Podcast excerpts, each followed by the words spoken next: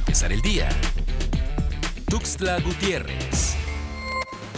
Una joven mujer fue encontrada sin vida en un camino de terracería a un costado del libramiento sur-oriente a la altura del fraccionamiento Los Palacios del municipio de Tapachula alrededor de las 7 de la mañana de este domingo. Tras el reporte, elementos policíacos arribaron al lugar y hallaron tirada a una joven con vestido de color rojo, de quien se desconoce su identidad, así como las causas de su muerte.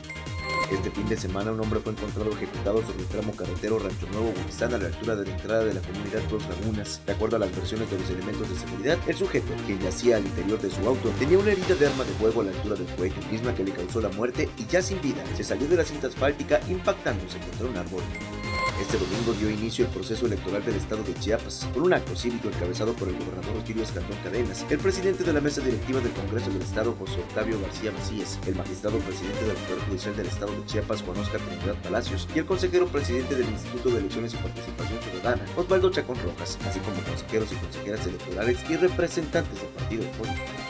El gobernador Rutilio Escandón Cadenas encabezó la firma de contratos del mandato con los 125 municipios del estado para dar cumplimiento al proyecto Barrilita Llena Corazón Contento de regreso a casa, lo que permitirá distribuir diariamente 2 millones de raciones alimentarias entre niños, niños y adolescentes estudiantes de escuelas públicas.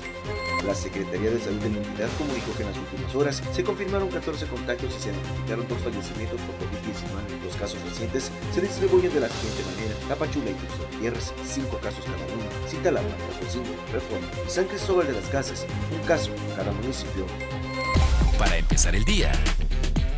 Tuxtla Gutiérrez.